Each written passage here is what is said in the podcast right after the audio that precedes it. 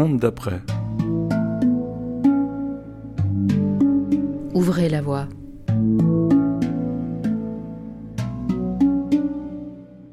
Tu habites une charmante petite maison un peu esselée comme ça sur la route avec un petit bois derrière. Oui, c'est ça, j'ai un petit bois. C'est une petite maison ouvrière. C'est une toute petite maison où j'habite avec euh, ma fille qui, a maintenant, qui va avoir 14 ans bientôt, donc qui a 13 ans.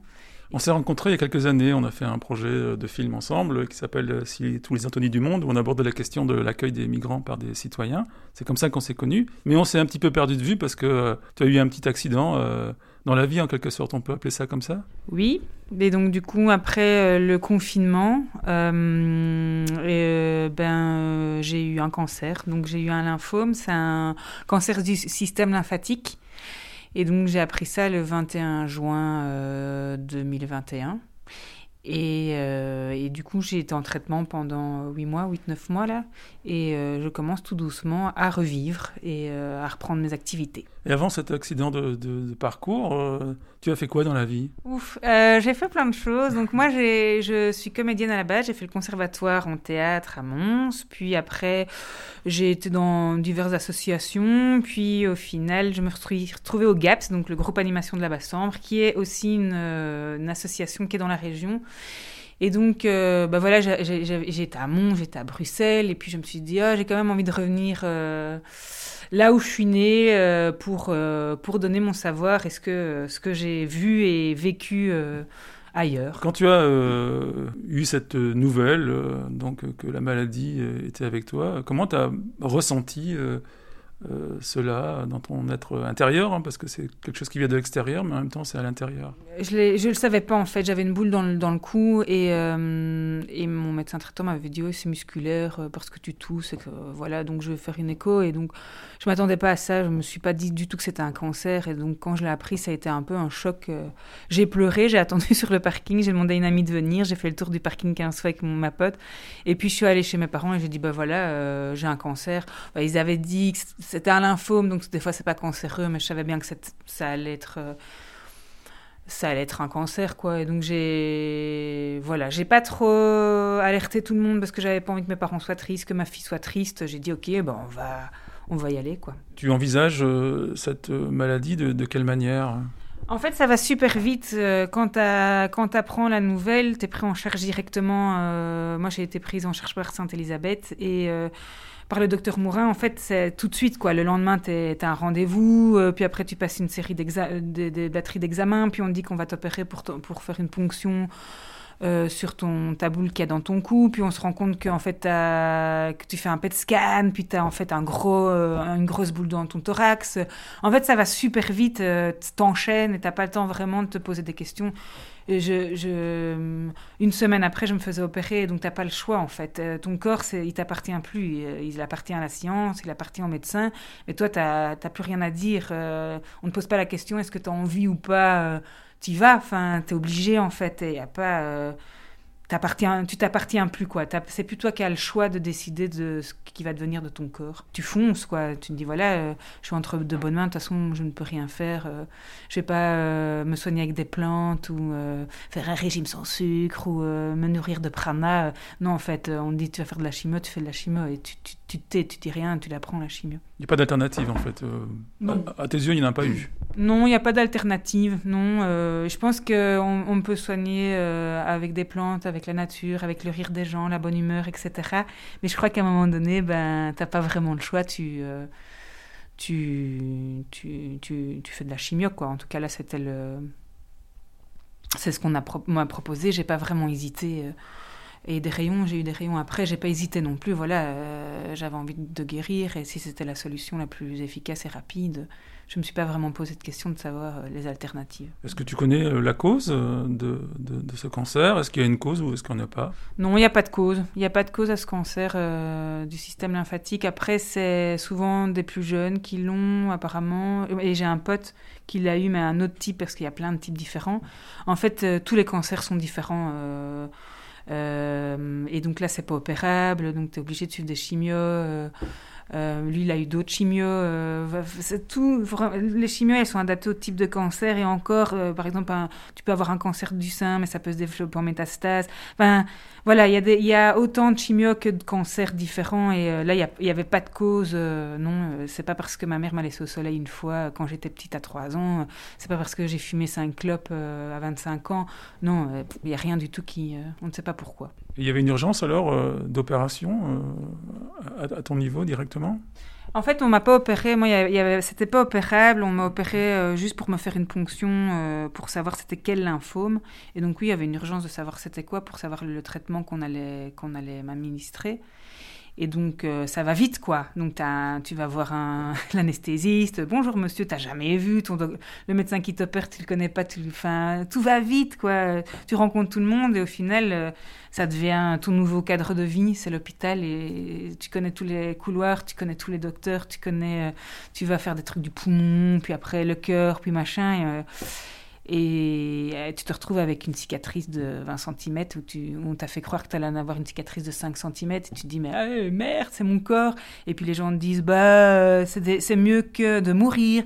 Et tu fais oui mais c'est quand même mon corps. Et en fait euh, voilà après, après ça disparaît. C'est pas grave mais j'ai fêté le CEB de ma fille avec des bas de contention. Euh, en sortant le, lendemain, je sortais de l'hôpital et j'avais le CEB de Luna. Et euh, on se retrouve, je dis, allez, si, il faut quand même faire la fête. T'as as réussi, t'as réussi. Et c'était hyper important pour elle. Et donc, j'ai fait un barbecue avec euh, les, yeux qui cognent, à moitié en train de baver sur la table. Avec les, allez, allez, on fête le, le CEB de, de Luna. Donc voilà, mais il fallait y aller. Enfin, voilà.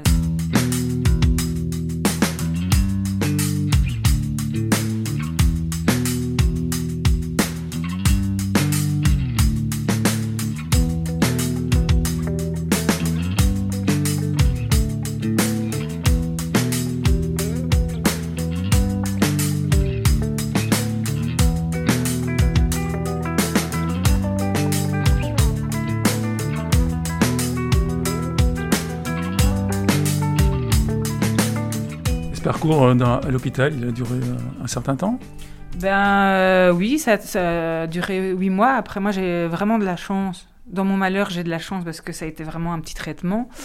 donc huit mois de traitement, donc ça a démarré par des chimios. J'ai eu une série de chimios gentils, on va dire, où tu as des effets secondaires, mais c'est une semaine où tu es vraiment mal et puis une semaine où c'est l'éclate. Enfin, je veux dire, ça va quoi. Euh, et puis après, ça, j'avais encore une partie du cancer qui, qui, qui, était présente. Et donc, du coup, on a fait des chimios plus durs. Et là, c'était lundi, mardi, mercredi. Donc, c'était des poches euh, le lundi, le mardi et le mercredi. Et là, je peux. J'ai pleuré, quoi. Là, il y a le, un jour, un mardi, je fais à mon père, non, mais tu sais quoi, ne m'y j'ai plus envie d'y aller, quoi. J'ai pas envie, je sais ce que ça va faire. Euh, et donc, euh, et là, après les deux gros chimios, tu as un, bout de temps où tu bah, t'attends que ça disparaisse, puis tu as des médications hein, tout le temps, tout le temps. Euh, des antibiotiques, des... Ouais, tu fais plus le malin. Tu sais, quand, quand tu malade, des fois que tu dis non, je vais pas prendre un tafalgan, je vais attendre que ça passe, je vais mettre du, du baume du tigre. En fait, non, tu fais pas ça. Tu as mal au crâne, tu prends un tafalgan. Faut prendre un ibuprofène, tu le prends, l'ibuprofène. Tu t'en fous en fous, y vas, quoi. Et, euh, et après, ben, t'as un petit temps où t'as rien, et puis j'ai fait les rayons, euh, où c'était trois semaines de rayons non-stop, quoi. Donc c'est tous les jours, tous les jours, et puis après, juste le week-end où t'as pas, puis donc c'est trois semaines tous les jours, quoi, 20 minutes, où tu te prends une petite dose de rayons. Mm. Et on t'as des PET scans pour vérifier si ça va, puis on t'envoie de l'iode dans le corps, enfin, on t'envoie une... Ah, voilà, je pense que... Voilà, j'ai encore plein de produits toxiques dans mon corps. Mais très vite, enfin je dirais très vite, après quelques mois, euh, moi j'ai eu l'occasion de voir euh, sur Facebook euh, que tu organisais une soirée. Alors c'est assez étonnant après la nouvelle que j'avais reçue un petit peu auparavant. Donc tu organises une soirée qui s'appelle Chauffe qui peut. pourquoi directement reprendre le dessus et de se dire je vais organiser une soirée parce qu'il y a quelque chose à partager, quelque chose à, rire aussi? Oui, alors chauffe qui peut, ben, j'ai perdu mes cheveux, donc ça aussi bah, c'est une épreuve, quoi. Enfin, euh, déjà, mettre ton porte-à-4, c'est une épreuve. Donc, as un porte-à-4, c'est un petit tuyau qu'on te met dans, pour, pour aller dans ta veine, dans une bonne veine, dans ton cou, pour pas tout le temps te piquer dans tes bras. C'est aussi, c'est une opération euh, qui, est, qui, est, assez compliquée. Puis, j'ai fait une semaine à l'hôpital aussi. Euh, où j'avais plus de globules blancs. bref, c'est vraiment les traitements sont quand même vachement douloureux et c'est quand même vachement compliqué à gérer. Et donc, euh, épaire ses cheveux, c'est une des étapes euh, douloureuses parce que tu te brosses et tu as des touffes de, cheveux qui tombent et alors tu les rases pas vraiment parce que tu te dis que tu peux faire illusion encore un peu de temps. Et puis là, je me suis dit, ok, je vais les raser et euh, je me suis dit, voilà, soit les moments où ça va, je, je me dis, ah, flûte, j'ai un cancer, ou soit les moments où ça va, j'en profite pour, pour délirer sur le fait que j'ai plus de cheveux. Et euh, parce qu'en fait, euh, ce qui se passe aussi, c'est que tout ton entourage ou tous les gens que tu côtoies euh, te disent tout le temps alors ça va, c'est pas, c'est pas évident. Oh là là, courage. Mais en fait, t'as pas besoin de courage. Enfin, je veux dire, t'es obligé. Il y a, c'est pas comme si t'avais un choix. En fait, il y a pas de courage, c'est que t'es obligé de le faire. Euh, et donc du coup, je me suis dit, ok, euh, j'en ai marre de, de ça en fait. J'ai autre chose dans la vie que ce cancer en fait. Euh, c'est bon, je suis Émilie, je fais du théâtre, je fais des spectacles, je travaille au GAP, je, lutte contre un million de choses. Je suis pas que la pauvre cancéreuse. ça va, tu vas bien. Et donc je me suis dit, ok, je fais une soirée chauve et la première étape, ça a été de faire des photos avec tous les chauves que, que je croisais. Et donc, je me suis retrouvée à un souper scout, euh, le souper de Diane, ma fille, euh, où on voyait son camp. Et j'ai commencé à aller aux tables en disant Bonjour, j'ai un cancer, je m'appelle Émilie, euh, j'ai perdu tous mes cheveux, toi t'es chauve, tu dois peut-être le mal le vivre, est-ce que ça dit de faire partie de mon album de chauve? Et les gens étaient morts de rire, quoi. Et donc tu, passes au-dessus du fait que tu as un cancer mmh. et tu es plutôt dans, bah, juste dans le concret d'être chauve, quoi. Alors, comment ça fait d'être chauve? Bon, Alors, j'ai pas croisé énormément de femmes chauves. Mais des hommes, oui. Et euh, alors, tu as des hommes qui l'acceptent, des hommes qui l'acceptent pas. Euh, enfin, voilà. Après, tu as une discussion, puis tu discutes de plein d'autres choses, quoi. Et ça permet, en fait, de briser la glace et euh, de briser les tabous sur le cancer, quoi. Et, et de pouvoir être, de dépasser ça. Et aussi parce que quand, tu, quand tu guéris, tout le monde te dit Oh, tes cheveux repoussent. Oh, c'est beau. Oh, oh, regarde, maintenant tu ressembles à un petit mouton. Oh, et c'est marrant, quoi. Les cheveux, c'est un truc. Mhm. c'est comme si les cheveux, c'était un peu l'identité des gens c'est dingue, quoi, comme ça prend une place énorme, ce truc de cheveux. Et donc voilà, euh, et puis après, de fil en aiguille, euh, j'ai trouvé une salle euh, à, Namur, puis j'ai trouvé des gens qui voulaient bien jouer un concert, puis j'ai trouvé un DJ, puis un couple de DJs. Puis, euh, puis je me suis dit, ouais, il faut des perruques. Alors j'ai trouvé des, des, perruques, mais des perruques de carnaval. Puis j'ai une, une, fille qui m'a contactée parce qu'elle a vu l'événement et qui s'est dit, ok, moi je fais une start-up de, de perruques parce que j'ai une pelade. Et donc je, je vends des perruques de, démocratiques, enfin des perruques moins chères pour que ce soit démocratique. Est-ce que je peux venir avec mes perruques? Ok. Et donc du coup, il y avait les vraies perruques, les fausses perruques. Et donc euh, c'est devenu un jeu. Et en même temps, bah, il y a des gens qui ont acheté ces perruques. Euh, il y avait des coiffeurs aussi, euh, tu pouvais te mettre la boule à zéro euh, ou donner tes cheveux si tu avais des longs cheveux. Il y avait une tombola, voilà, il y avait vraiment enfin, plein de choses pour s'amuser. Et il y avait un bowl test où on faisait un test comme un blind test où c'était un blind test de chauve. Enfin, vraiment tout sur les chauves pour s'éclater, quoi. Et puis, c'était à la sortie du, du confinement et donc les gens étaient super heureux de de se, de se retrouver, de faire la fête, quoi. Et donc ça a, été, ça a eu un succès euh, de dingue.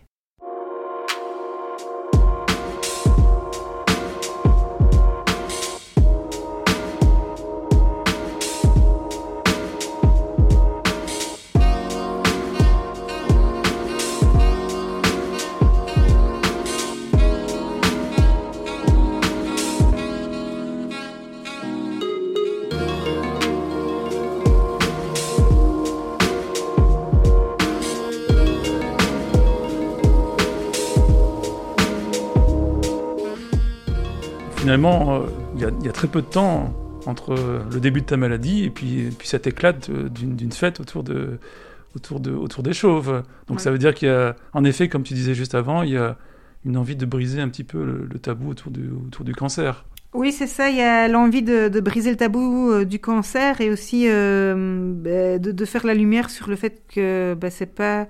Enfin, moi, c'est ça a été. Je l'ai bien vécu dans le sens où j'ai plein d'amis, euh, j'ai une famille, j'ai les collègues aussi. J'ai eu plein de, de, messages des collègues, etc. Et puis, tu as des personnes qui sont vachement isolées qui sont dans la précarité. Et, mm. euh, et c'était aussi mettre ça en lumière. C'est hyper compliqué quand, quand tu es dans la précarité de, vivre ça parce que bah, c'est lourd, quoi, quand même, comme traitement. Et donc, c'est aussi mettre en lumière ça, c'est que euh, on n'est pas tous égaux face à la maladie et face au cancer. Enfin, voilà, moi, c'est mon père qui m'a amené à l'hôpital, euh, ou, des potes, ou, ma tante. Bah, il y a des gens, ils ont personne, quoi. Et donc, du coup, c'est compliqué. Et ça, et puis après, les factures qui tombent quand même, c'est quand même pas, pas rien. Et et, toute l'administratif qui va avec le cancer, ben, si tu es entouré, c'est chouette, c'est pas que toi qui le, qui, doit, qui, doit traiter ces, ces, documents-là, c'est l'administratif, tu as des gens qui le prennent en charge. Ma fille, il y a des gens qui, euh, des potes qui venaient la, nourrir et lui faire à manger le soir, euh. donc je pouvais rester dans mon lit euh, quand ça n'allait vraiment pas. Et donc c'est vrai que voilà, moi j'ai vraiment eu, vraiment eu de la chance. Et donc il y avait l'idée de briser le, tabou du cancer et de dire ok, on n'est pas que des cancéreux, on est aussi des gens comiques, on, on continue à vivre, mais aussi mettre en lumière bah, toute cette précarité là sur les soins de santé, en fait. Euh, et de se dire, ben voilà, c'est pas évident pour tout le monde. Et, euh, et je peux comprendre qu'il y a des gens qui, abandonnent, quoi, qui n'ont plus, qui n'ont pas forcément envie de se faire soigner et, qui meurent seuls, en fait, au final. Quand tu fais tes chimios, en fait, euh, tu es toujours dans, dans, une chambre avec une, une, ou deux personnes, quoi. Et donc, du coup, tu entends euh, tu discutes, quoi. Les gens expliquent euh, facilement ce qu'ils ont eu. Euh, ça devient tes potes, en fait. Tu as des potes de cancer avec qui tu papotes et tu sais bien que tu les reverras pas après. Peut-être qu'il y a des gens qui se revoient après, mais moi, j'ai, pas, j'ai revu personne.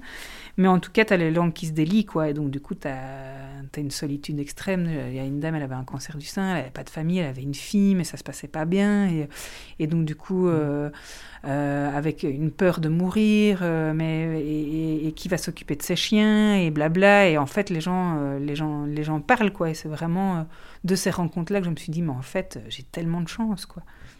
Tu vis de quelle manière maintenant? C'est-à-dire que tu as retrouvé une vie euh, tout à fait normale. C'est-à-dire, tu m'as dit que tu retravaillais, donc pour toi, c'est important de retravailler aussi. Enfin, comment tu envisages un peu la vie qui, qui se déroule de nouveau devant tes yeux? Hum, Ben, en fait, ce que je dis souvent, c'est que le le cancer, c'est comme. Après, c'est pas pour tout le monde. Il y a des gens qui le vivent vraiment euh, différemment. Hein. Je veux dire, euh, je suis pas l'experte du cancer. Il y a des gens, ils ont 20 ans de traitement. Il y a des gens qui ont 4 ans de traitement. Enfin, c'est vraiment euh, différent pour chacun. Mais moi, j'ai vécu ça comme si j'avais vu la vérité. Donc, j'ai. Comme le Graal, j'ai vu ce qu'il y avait dans le Graal, j'ai vu la vérité du monde. parce qu'il n'y a plus rien qui compte à part ton corps, en fait. Tu ne penses plus. tu, tu vis au ralenti. Et donc, du coup ben il y a, un truc qui est spécial. Et puis tu tellement d'amour, tout le monde autour de toi. Enfin, en tout cas, pour moi, tout le monde autour de moi, il y avait une effervescence de bonheur, d'amour, euh, que euh, c'est énorme, quoi. Et en fait, quand tu retournes dans la réalité après et que tu n'as plus ça, c'est euh, hyper difficile. Tu as un, comme un down mhm. où tu te sens abandonné. Je sais pas, tu as un, infirmier qui s'occupe de toi tout le temps, ton infirmier de référence, qui est tout le temps là, qui devient un peu ton ami, tu as tes potes de cancer. Enfin, c'est toute une ambiance qui, qui est au final chouette. C'est bizarre à dire, mais il y a un truc qui est agréable dans le fait d'avoir plein de gens qui prennent soin de toi. Et donc le retour à la réalité, elle est compliquée parce qu'il n'y a plus ça et puis que bah il faut, euh, il faut, je, je peux plus dire euh, j'ai cancer quoi. Ça c'était mon excuse euh, de dire ah non ça va pas, je viens pas parce que j'ai cancer. Maintenant bah je suis obligée d'assumer quand je dis que je fais quelque chose ou ou quand je, dis que je vais à une soirée ou quoi, je suis obligée d'y aller. Euh, donc voilà, il n'y a plus d'excuses, il n'y a plus de... Tu reprends ta vie, quoi. Et donc ça, c'est compliqué. Après, voilà, je retravaille à mi-temps. Euh, c'est super chouette euh, de, pouvoir reprendre le travail. Je suis hyper crevée, mais voilà, c'est pour ça que je suis à mi-temps. C'est parce que l'autre mi-temps, je dors, ou je fais des interviews, ou je bricole, ou, ou je travaille sur d'autres projets pour m'amuser, voilà. Mais, euh, mais je, me, je suis plus pareil, quoi, ça c'est sûr. J'ai vu un truc euh, en moi, j'ai vu un truc dans les autres, j'ai vu un truc qui fait que ça, ça, va imprégner le reste de ma vie et, de me dire, ok, demain je peux mourir. En fait, là, je, je, il y a des pronostics de cancer, donc peut-être qu'à 60 ans, j'ai un cancer du sein à cause des rayons, par exemple mais qu'est-ce que je vais faire pendant jusque-là? Euh, J'ai pas envie de m'ennuyer, j'ai plus envie de me, me, faire chier. Voilà, c'est un gros mot, mais j'ai plus envie de me faire chier avec des convenances, avec des. J'ai envie de foncer dans la vie et de faire des trucs que enfin chouette quoi. Ou de, de, militance mais que chouette enfin des, choses qui me tiennent à cœur et plus euh, plus des chichis j'ai envie de, de, vivre tout en respectant un rythme pour ma fille et, et des et des codes. Mais mais ouais c'est ça de, vivre pleinement ce que je suis quoi de, vivre à fond de mais ce que je suis euh, pas ce que les autres voudraient que je sois.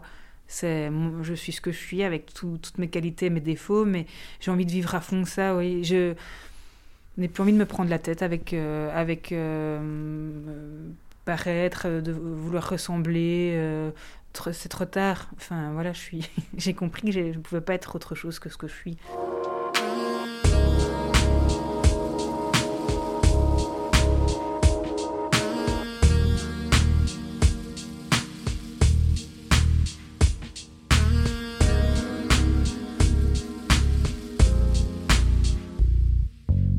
Parfois, souvent, quelquefois, jamais, enfin je ne sais pas, on dit que voilà, traverser en effet une, maladie comme le cancer ou quelque chose de très grave euh, permet de, de, retracer euh, une nouvelle route. Est-ce que tu l'envisages euh, comme ça, même si tu as déjà un peu répondu? J'envisage pas de retracer une nouvelle route, j'ai envie de retracer la route que j'avais déjà imaginée. Après, oui j'ai envie de me laisser vivre et de voir ce que la vie va m'apporter. Mais euh, voilà, j'ai envie de reprendre des études de boulangerie en soirée parce que quand tu as le cancer, tu manges plus. Puis après, j'ai réappris à cuisiner, à faire des pâtisseries parce que j'avais envie de sucre. Et donc, euh, j'adore ça. Euh, oui, en fait, ça, oui, il y a un truc comme ça où j'ai envie de, de faire avec les mains. quoi. J'ai plus envie d'être dans le cérébral. Euh, j'ai envie de, de ouais voilà j'ai une autre approche de mon corps par exemple je fais du yoga euh, euh, je sens mes intestins je, je sens mon estomac mon foie mon cœur en fait je sens toutes les parties de mon corps parce que ils ont été touchés quoi. Et donc en effet tu as une autre approche de ton corps. Et c'est vrai que j'ai envie d'être plus dans la matière que dans dans la réflexion quoi ça, mhm. c'est un truc.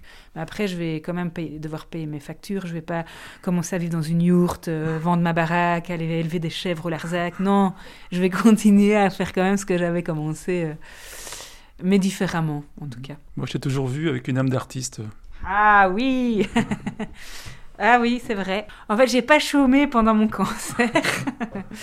euh, on a avec euh, une amie euh, travaillé sur une caravane qui s'appelle la caravane d'El Diavolo, qui qui est une caravane qui se questionne sur le genre, sur l'amour, les croyances, bah, un peu toutes les questions qu'il y a dans, dans, le monde, mais surtout sur les croyances. Et donc du coup, on a réussi à ce qu'elle roule. Et donc voilà, euh, du coup, je continue mes, mon travail artistique, enfin mon travail, mon plaisir artistique à travers cette caravane pour l'instant. Cette caravane, elle ressemble à quoi et son, son objectif, c'est quoi exactement? Alors c'est une caravane, euh, elle ressemble à une caravane, donc euh, et à l'intérieur, il y a un petit univers comme ça de, de chambre d'adolescents avec toutes des photos collées au plafond. Il y a un côté un peu un peu bordel comme ça parce qu'il y a des il y a de la moumoute euh, noire euh, enfin elle est on dirait une, une, caravane de camping on ne sait pas trop euh, ce que c'est mais elle, est intrigante. Elle fait en sorte qu'on on s'y sente bien donc tu rentres dedans tu as, l'impression d'être un peu chez toi. Donc ça c'est l'idée et l'idée de cette caravane c'est de faire le, le, tour de festival avec et des brocantes, parce qu'on aime bien les brocantes, et c'est de raconter des histoires. Et donc nous, on aime raconter des histoires, se raconter des histoires, et, euh, et en fait, raconter des histoires, c'est raconter le monde. Et donc du coup, euh, il y a un spectacle, il y a un conte, il y a... On fait des potions, on fait des visites, on raconte, on peut la mettre dans un espace et, euh, et s'il y a des, des bois, des forêts, on peut faire le tour et raconter des histoires sur les arbres, mais toujours de manière féerique et historique historique, quoi. Il a, pas. Euh, ça se prend pas la tête, quoi. On dit pas des vérités, on dit notre vérité, je sais pas, voilà. C'est vraiment. Euh, cette caravane, elle a pour objectif de questionner les croyances, vraiment.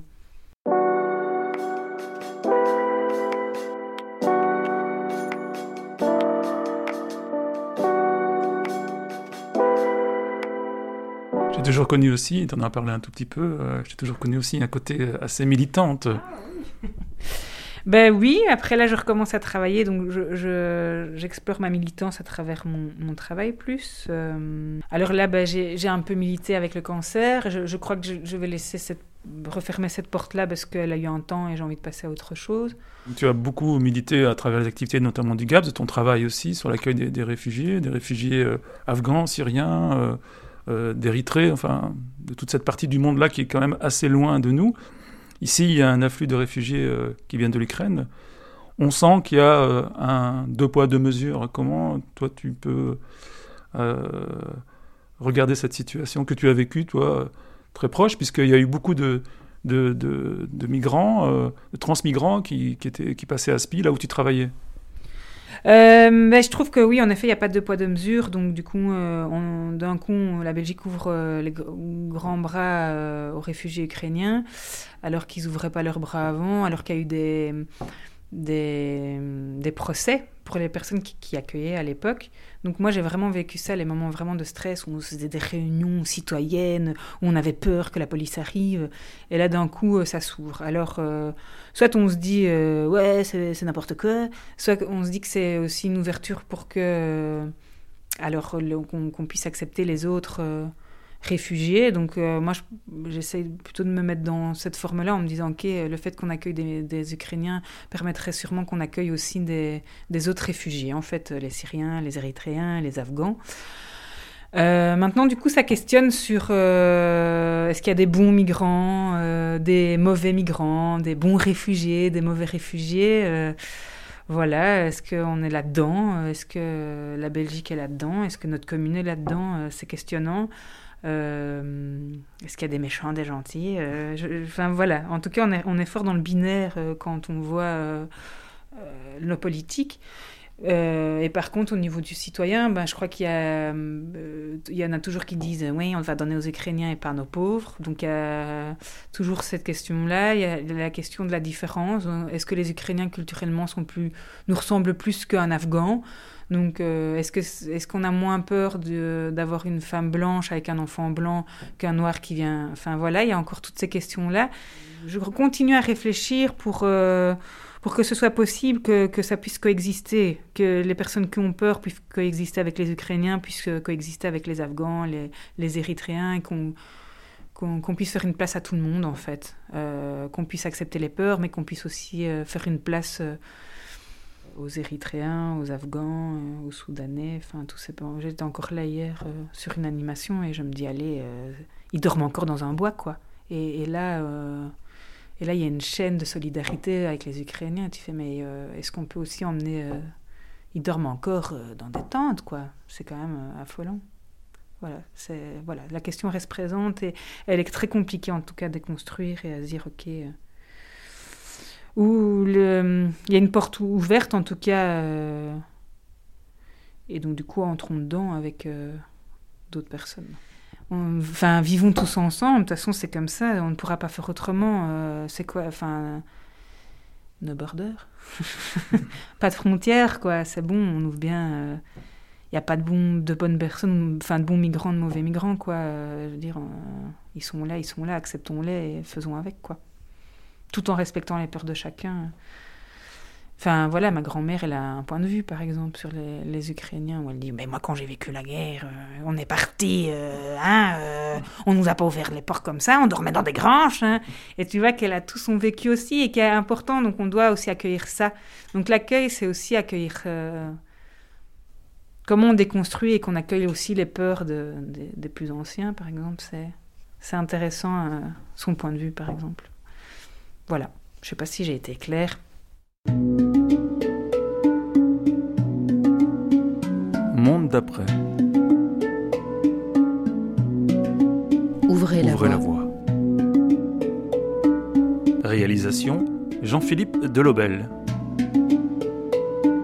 Retrouvez tous nos podcasts en accès libre sur mondedaprès.net. Vos idées et vos suggestions, une adresse mail info mondedaprès.net.